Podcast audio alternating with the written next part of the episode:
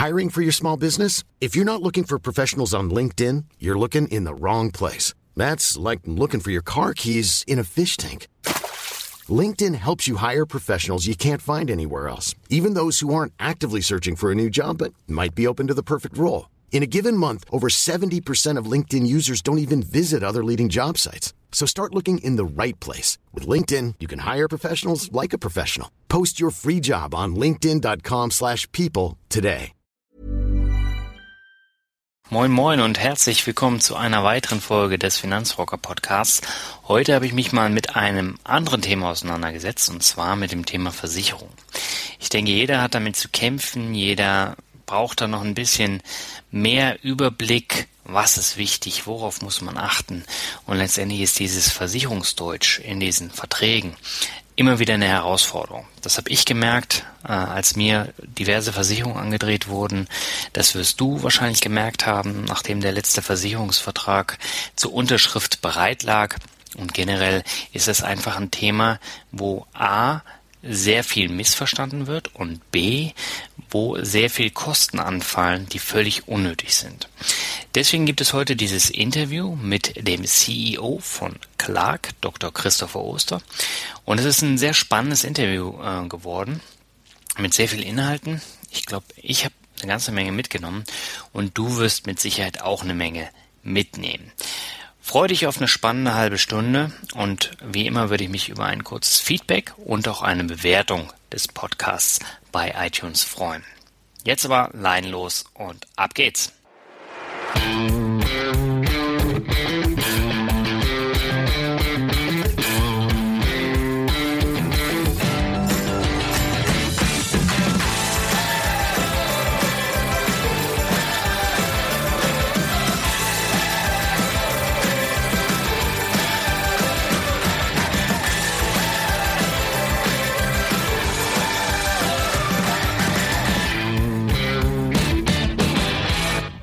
Heute widme ich mich dem Thema Versicherung.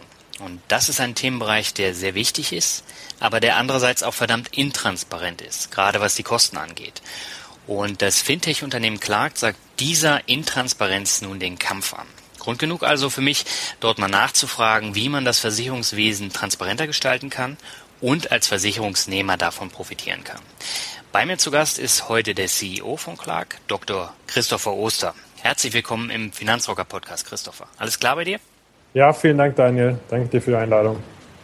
Das freut mich zu hören. Magst du dich vielleicht einmal ganz kurz vorstellen?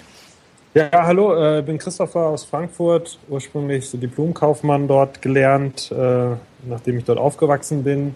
Dann äh, verschiedene Jahre, mehrere Jahre als Unternehmensberater gearbeitet und 2011 den Sprung von der Beratung in die Startup-Szene gewagt. Mhm da mit äh, Freunden zusammen ein erstes Unternehmen mitgegründet. Das war Wimdu, eine Reiseplattform. Und äh, seit ja, äh, Anfang diesen Jahres eigentlich auf der äh, Suche nach einem neuen Geschäftsmodell. Und dann sind wir Anfang diesen Jahres äh, im Frühjahr in Q1, Ende Q1 auch fündig geworden, haben gesagt, Versicherung ist ein Thema, was wahnsinnig spannend ist, wo Leute ähm, noch Bedarf haben, mehr zu erfahren, mehr zu lernen, wo äh, Verbraucher auch noch nicht ideal informiert werden. Und seit ähm, ja, Q1, Q2 diesen Jahres sind wir mit Clark eben unterwegs. Was steckt denn hinter Clark? Wie kann ich mir denn das ähm, vorstellen? Also grundsätzlich steckt dahinter die Idee, Versicherungen wieder einfach zu machen. Mhm. Ja, äh, wir, wir, glauben, dass Versicherungen eigentlich ein sehr, sehr gutes Produkt sind. Ja, es macht ja total Sinn, sich ähm, kollektiv gegen Risiken abzusichern, dass wenn mal ein Schadensfall eintritt, dass man dann nicht ähm, alleine vor einer Forderung steht beispielsweise. Das heißt, grundsätzlich finden wir das Produkt eben sehr, sehr gut, aber wir glauben, in den letzten Jahren ist der Kundenzugang irgendwo verloren gegangen. Ähm, und wir denken eben, dass wir verstehen, was Kunden wollen, was bei Versicherungen vielleicht heute fehlt und denken, wir können das äh, eben bieten. Ja, häufiger habe ich schon gelesen, dass Clark einfach gesagt ein Versicherungsvergleichsportal ist, mit dem Unterschied, dass Clark transparent vorgeht und auch Provisions Erlöse zurückzahlt. Lässt sich das denn so pauschal sagen? Ähm, nein, es ist deutlich mehr als ein Versicherungsvergleichsportal. Und zwar auf zwei unterschiedlichen Ebenen. Das eine ist, ähm, bei einem Vergleichsportal muss man eigentlich schon wissen, was man überhaupt für Versicherungen braucht. Und viele Kunden wissen das einfach nicht. Das heißt, was wir machen, ist, wir machen als erstes mit den Kunden einen Bedarfscheck, wo wir erstmal verstehen, wo kommt der Kunde überhaupt her, ähm, was, äh, was sind Risiken, die er absichern möchte, könnte, sollte, ähm, was ist ihm auch wichtig, wie risikoavers ist er dann überhaupt und ähm, erstellen dann eine individuelle, ich sag mal, Empfehlungsliste, was für Versicherungen jeder äh, Mensch individuell eben bräuchte. Das ist der eine große Unterschied. Das heißt, er hat schon eine Art Shoppingliste, was für ihn persönlich Sinn macht und was nicht. Ähm, auch klare Empfehlungen, was für Versicherungen für welche Person überhaupt keinen Sinn machen zum Beispiel. Ähm, das ist das eine. Und das zweite ist, ähm, für Personen, die zum Beispiel schon versichert sind, die in der Vergangenheit Versicherungen abgeschlossen haben, ja. haben wir einen Service, dass wir auf den Vertrag draufschauen und eben schauen, ob der noch aktuell ist. Wenn man in der Regel drei, vier, fünf Jahre ähm, seinen Vertrag nicht angefasst hat, ist er einfach nicht mehr aktuell und kann bis zu 40 Prozent Kosten sparen, indem man einfach nochmal schaut, gibt es denn jetzt nicht einen besseren Vertrag? Und äh, den Service übernehmen wir. Das heißt, wenn man sich bei uns anmeldet und sagt, ich habe zum Beispiel einen Haftpflichtversicherungsvertrag von der und der Firma, schauen wir uns den genau an und empfehlen dann etwas, was, sage ich mal, das gleiche Risiko abdeckt, aber eben etwas günstiger ist. Mhm. Welche Arten von Versicherung kann ich denn von euch prüfen lassen? Ähm, alle, also grundsätzlich alle Versicherungen, die ähm, für den Konsumenten äh, sinnvoll sind. Also man unterteilt in Sachversicherungen, Krankenversicherungen und Lebensversicherungen. Und ähm, ja, ich sag mal so, am meisten vergleichen und sparen kann man natürlich bei den Sachversicherungen. Häufig ist es so, dass ein Lebensversicherungsvertrag oder ein Krankenversicherungsvertrag über einen längeren Zeitraum läuft und da ein Wechsel dann nicht so viel Sinn macht. Aber bei den Sachversicherungen, wozu zum Beispiel eine Haftpflicht, ein Hausrat oder eine Kfz-Versicherung gehört, ähm, da kann man eben durch einen Wechsel richtig Geld sparen. Ich habe gelesen, ihr spendet 50 Prozent der Provision, ähm, die ihr bekommt, an gemeinnützige Unternehmen. Wie verdient ihr denn euer Geld mit der Beratung? Ja, mit den anderen 50 Prozent. okay. Also, also, grundsätzlich ist es ja so, ähm, Makler werden ja von den Versicherungsunternehmen vergütet. Mhm. Und ähm, praktisch die, der, dafür gibt es einen, einen, Provisionssatz, der praktisch auf, den, äh, auf die Versicherungsprämie, die der Kunde an die Versicherung zahlt, bezogen wird. Mhm. Und ähm, die sind, sage ich mal, immer im gleichen Rahmen für die Versicherungsmakler. Gibt es eine, eine, gewisse Breite natürlich, je nachdem, wie groß auch ein Versicherungsmakler ist, aber letztendlich spielen die sich immer in einer gewissen Größenordnung ab. Und ähm, wir sparen einfach unheimlich viel durch Prozessstandardisierung. Das heißt, wir haben keine Filialen, wir haben ganz wenig Papier nur. Ähm, und dadurch sparen wir einfach Kosten im gesamten Prozess.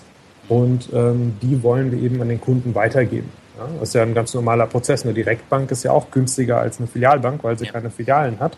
Und dann gibt es eben das Girokonto günstiger oder den Kredit zu niedrigeren Zinsen. Ähm, und das ist genau das gleiche Prinzip, was wir eben online anbieten wollen. Das heißt, ähm, wie spare ich dann als Versicherungsnehmer? Ja, das ist ja genau der Punkt. Das ist heute noch nicht ähm, möglich. Also es gibt ein ganz aberwitziges Gesetz aus den 30er Jahren äh, noch. Das wurde nie, ähm, nie überholt, nie bearbeitet. Ähm, letztendlich, wir haben ein System gebaut, mit dem es eben möglich ist, Kostenersparnisse an den Kunden weiterzugeben. Ja. Das ist aber aktuell noch nicht möglich, weil es eben ein Gesetz gibt, was es verbietet, dass der Makler ähm, einen Teil seiner Provision an den Kunden weitergibt. Und äh, äh, sozusagen, es wäre wie wenn man einer Direktbank ver verbieten würde, das Girokonto günstiger zu machen als in der Filialbank. Ja. Das ist natürlich wirklich merkwürdig und finden wir auch. Und deswegen haben wir eben gesagt, okay, dann äh, spenden wir wenigstens einen Teil von den Provisionen. Das ist dann das sogenannte Provisionsabgabeverbot, oder? Genau. Hm. Und das heißt, ähm, ich schließe jetzt einen Vertrag ab oder ich äh, nehme eure Beratung in Anspruch und ähm, das Geld, was ihr dann da bekommt für diesen Abschluss, wenn dann da einer zustande kommt, ähm, diese 50 Prozent, die spendet ihr dann. Richtig. An wen spendet ihr die Provision? Gemeinnützige Organisationen, natürlich die äh, Greenpeace, UNICEF, Ärzte ohne Grenzen. Mhm. ja, Jetzt muss ich mal fragen, äh, es gibt ja jetzt auch noch einen ähm, anderen Anbieter, nennt sich Friendsurance. Äh, die haben ja auch ähm, so Versicherungsnehmer im Auge als Zielgruppe, die auch Geld sparen wollen bei den äh, Versicherungen. Wie grenzt ihr euch denn davon ab?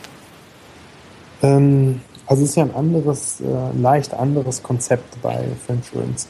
Bei Insurance ist es ja so, dass ich mir ähm, äh, das den, den Selbstbehalten von zum Beispiel eine Haftpflichtversicherung spielen und so äh, Kunden praktisch zu Gruppen zusammenfügen und man so in einer Gruppe spart. Mhm. Ähm, bei, bei, uns gibt es keine Gruppenbildung. Das heißt, jeder Kunde wird ganz individuell betrachtet ähm, und nicht mit anderen in der Gruppe zusammengefügt. Und er kann ganz alleine seinen Vertrag verbessern. Ja, wie funktioniert das denn konkret, wenn ich mich jetzt zum Beispiel anmelden möchte? Holt ihr die Daten dann von den Versicherungen und ich muss mich dann um nichts mehr kümmern? Oder ähm, wie läuft das Ganze ab? Ähm, ja, also man meldet sich bei uns an und wir brauchen ein kleines Set an persönlichen Daten, also Name, Anschrift, Geburtsdatum, mhm. ähm, die Informationen, bei welchen Versicherungsgesellschaften man heute ist. Da wählt man dann eben nur das Unternehmen aus, nicht mal die, das Versicherungsprodukt ähm, und schließt dann ab mit äh, einer Unterschrift, in der wir ein Maklermandat bekommen. Das heißt, der Kunde muss uns beauftragen, ähm, die Unterlagen bei den Versicherungen äh, abzuholen und auch, wenn wir jetzt praktisch einen äh, besseren, günstigeren Vertrag finden, den nach Rücksprache mit dem Kunden in seinem Namen abschließen zu können. Und ähm, das heißt, die Registrierung funktioniert sehr einfach. Man kann das direkt am Handy machen. Es geht auch äh, auf der, im Internet natürlich, auf der Desktop-Version in zwei Minuten. Und man muss eben, und das ist ganz wichtig, man muss nicht in seinen Versicherungsordner reingehen, rumkramen, Nummern raussuchen, okay. sondern wir können das alles praktisch besorgen. Das hört sich echt cool an. Und wenn ich mich jetzt angemeldet habe und ähm, ich habe trotzdem einen Blick in meine Versicherungsunterlagen geworfen. Und da haben wir ja dieses typische Vertragsblabla, was kein Mensch versteht. Wenn ich jetzt bei euch anrufe und ähm, dazu Fragen habe zu bestimmten Versicherungsgeschichten, die ich nicht so ganz verstehe, könnt ihr mir da auch weiterhelfen? Ja, absolut. Also ähm, es gibt ein Callcenter mit äh, Versicherungskaufleuten, die ähm, praktisch alle die, die, notwendige Sachkunde haben, um auf allen Produkten zu beraten.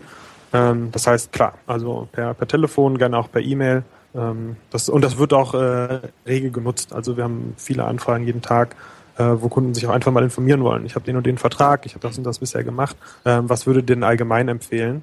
Und ähm, es ist ja auch in vielen Bereichen so komplex, dass es fast nicht ohne jemanden geht, der sich wirklich gut auskennt. Mhm. Man sucht nur eben jemanden, dem man vertrauen kann und wo man weiß, okay, ähm, das funktioniert und äh, hier kriege ich genau das, was ich brauche und bekomme keine Produkte verkauft, die ich eventuell gar nicht benötige. Mhm.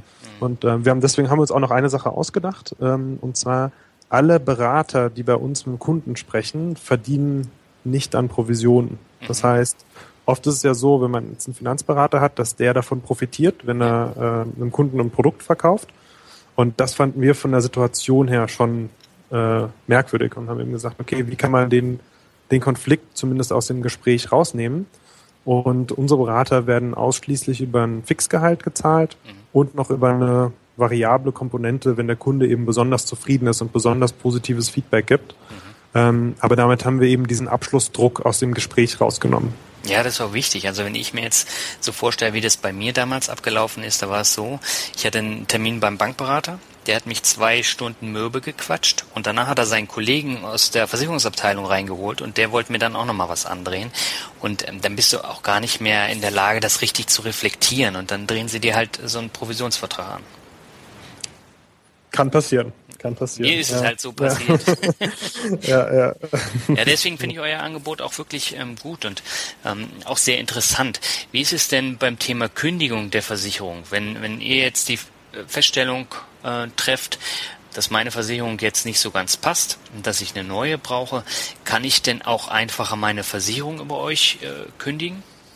Ja, klar. Ähm, also ähm, wir würden uns natürlich trotzdem uns anschauen, ob das äh, sinnvoll ist oder nicht. Es gibt nämlich viele Verträge, ähm, wo es eben, auch wenn es nicht der perfekte Vertrag ist, trotzdem Sinn machen kann, ihn zu behalten, ja, weil man vielleicht äh, Beträge angesammelt hat, die sich äh, später im Alter auszahlen, die man verlieren würde oder sonstige Vorteile, weil ähm, vielleicht man, man das über eine, eine Partner abgeschlossen hatte, der besondere Konditionen hatte oder wie auch immer.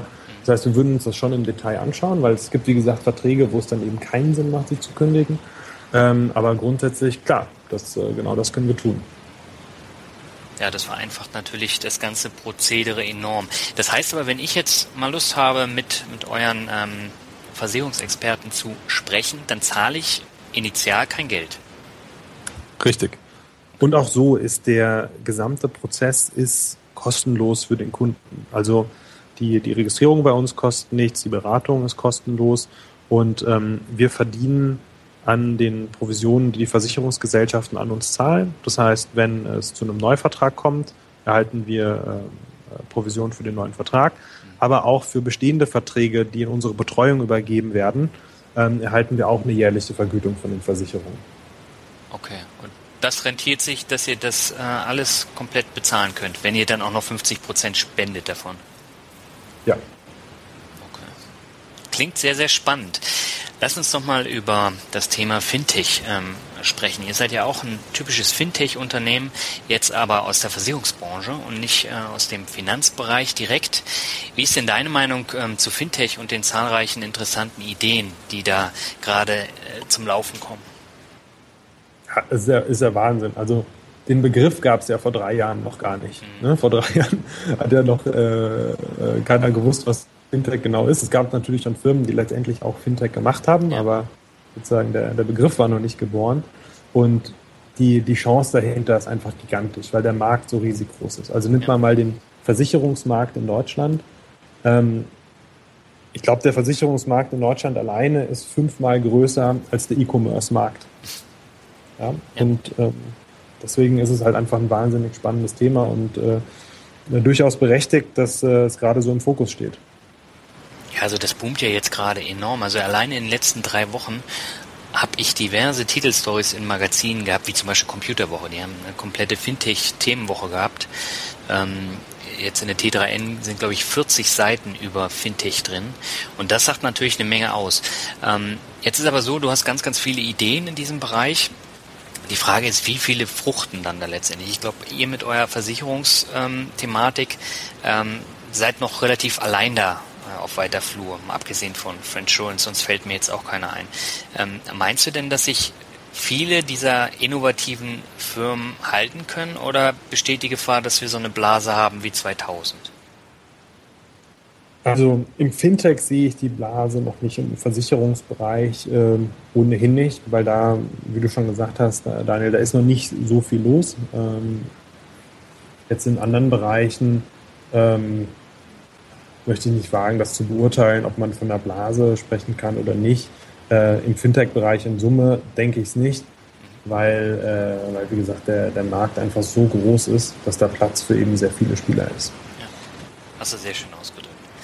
Ähm, besonders spannend finde ich das Thema Inkubatoren. Also Rocket Internet ist ja ein sehr großer Inkubator.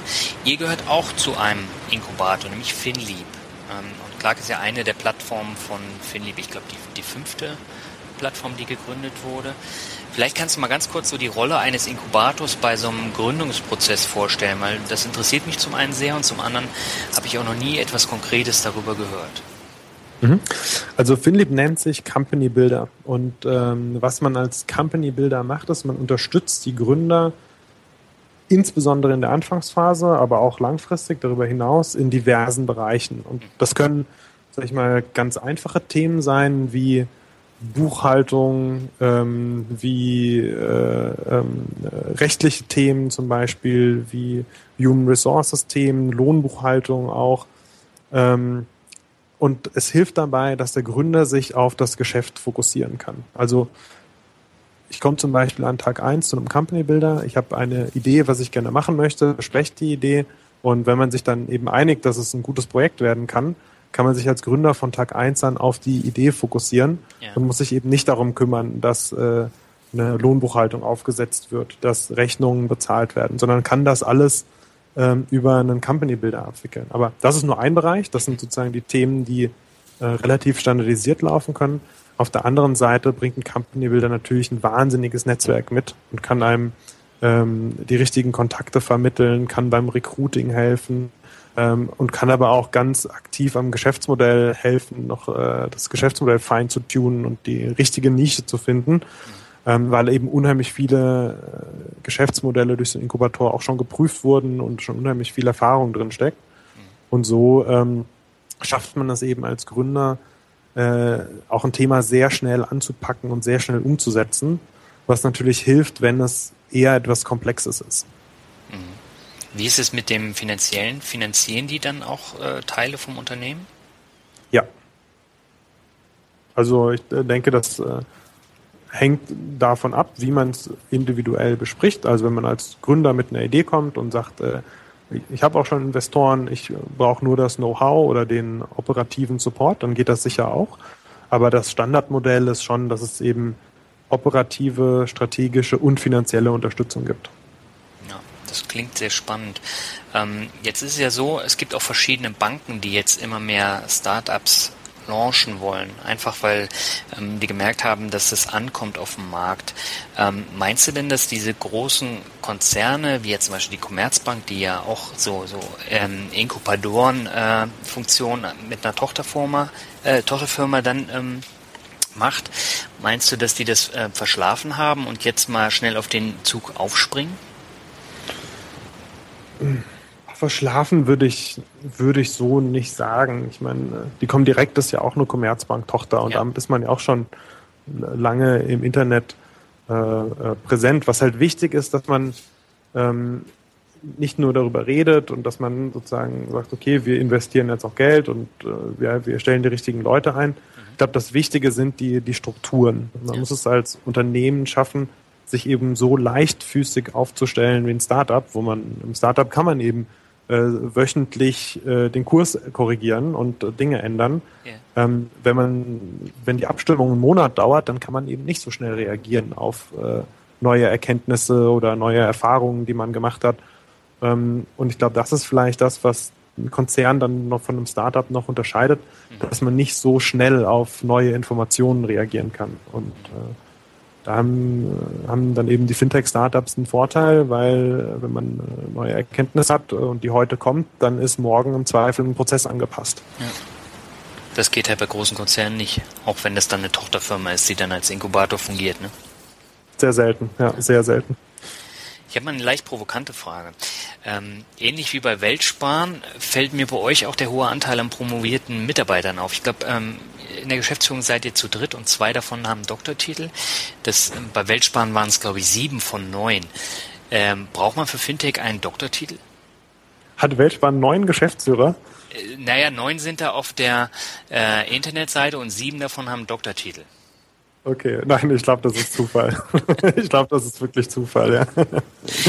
Ja, weil ich habe dem Dr. Daniel Berndt da äh, auch die Frage gestellt ähm, und der musste da auch lachen. Aber das fällt natürlich auf. Also das ist ja jetzt äh, kein Unternehmen, was da von irgendwelchen Studenten gegründet wird, sondern ähm, da steckt schon sehr viel dahinter, auch an Wissen. Das stimmt. Ich habe so noch nie drüber nachgedacht, aber es ist natürlich ähm, Versicherungen und verschiedene Finanzdienstleistungen sind natürlich schon ein Vertrauensthema. Ja. Ob da jetzt der Doktortitel hilft oder nicht, das sei jetzt mal dahingestellt. Aber grundsätzlich ist, glaube ich, Vertrauen sehr wichtig, ne? dass man ja. eben Expertise hat.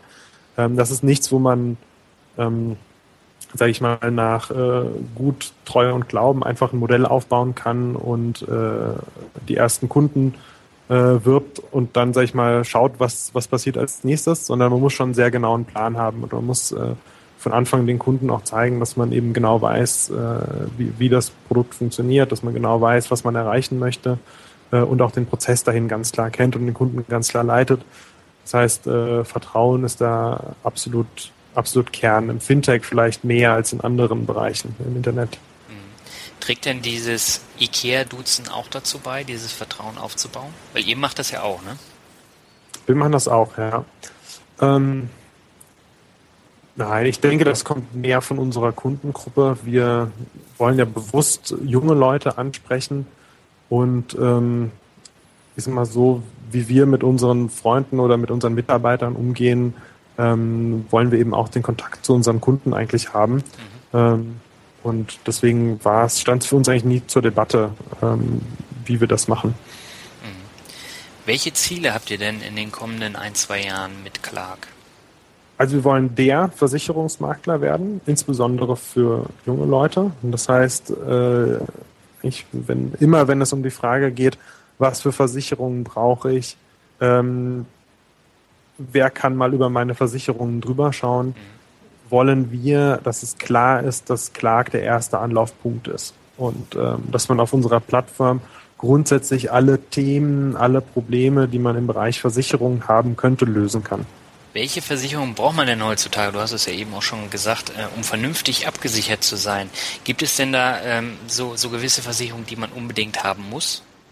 Also super individuell natürlich. Mhm. Ähm, wir sagen, also Krankenversicherung ist klar. Ja. Haft, Haftpflichtversicherung ist auch Standard, ist auch nicht so teuer. Das heißt, das lohnt sich auf jeden Fall.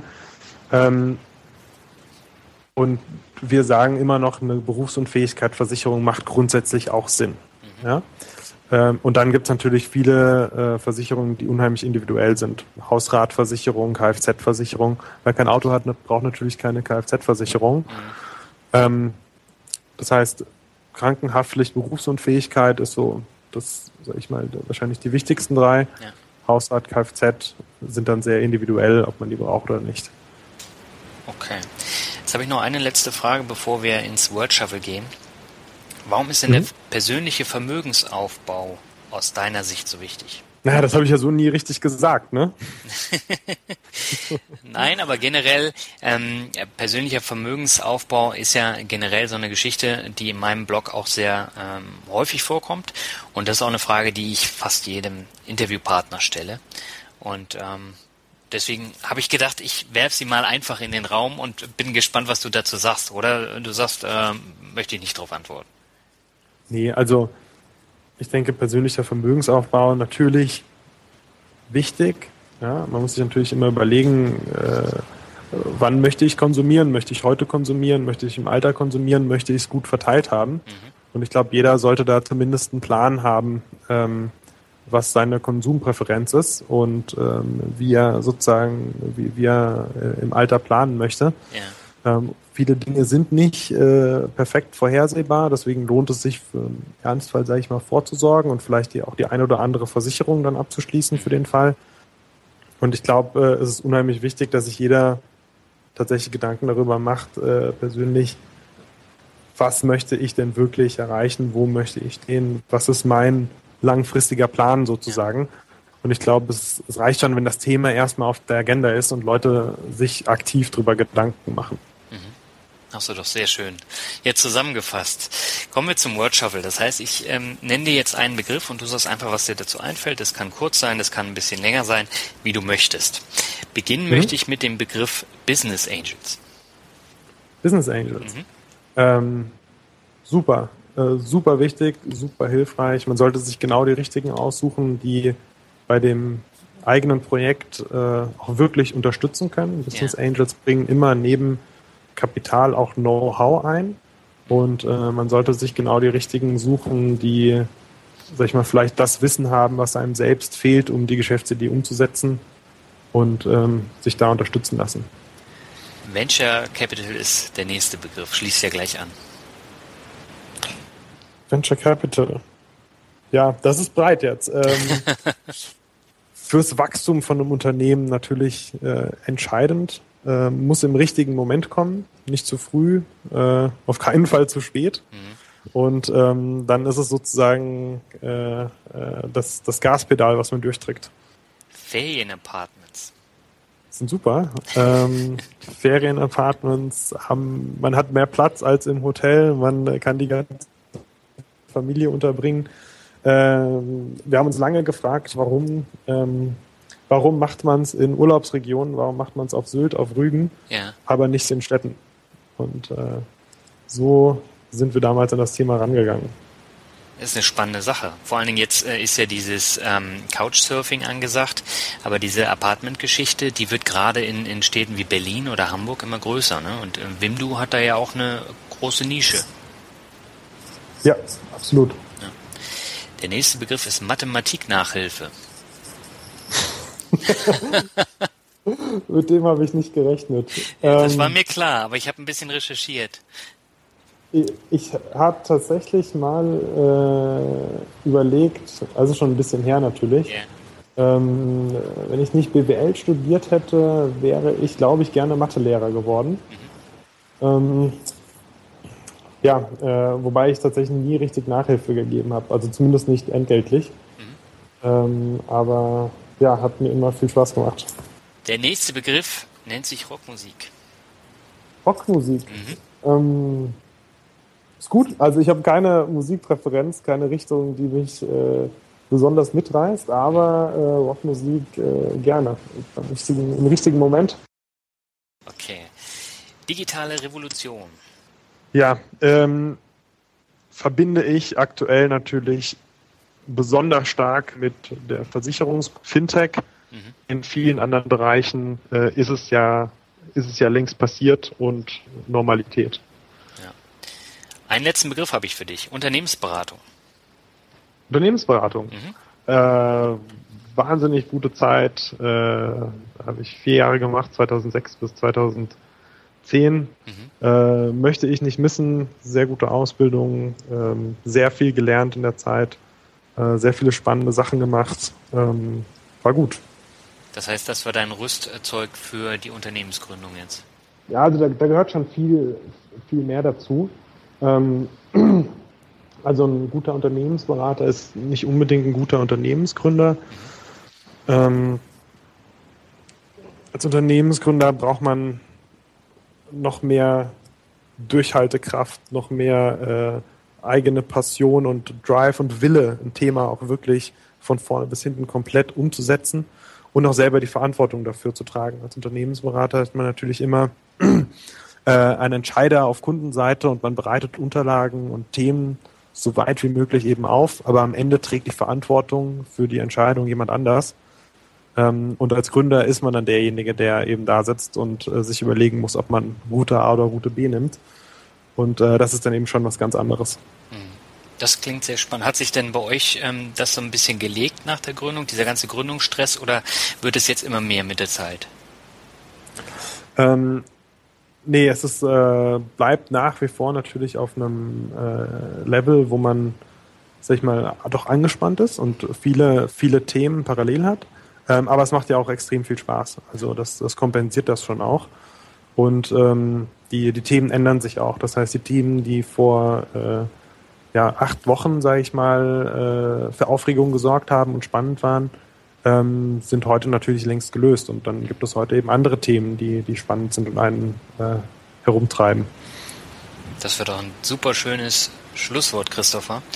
Dann danke ich dir sehr herzlich, dass du dir die Zeit genommen hast. Und ich habe auf jeden Fall eine Menge mitgenommen und ich denke, dass die Hörer auch eine ganze Menge mitnehmen werden. Deswegen herzliches Dankeschön. Danke dir, Daniel.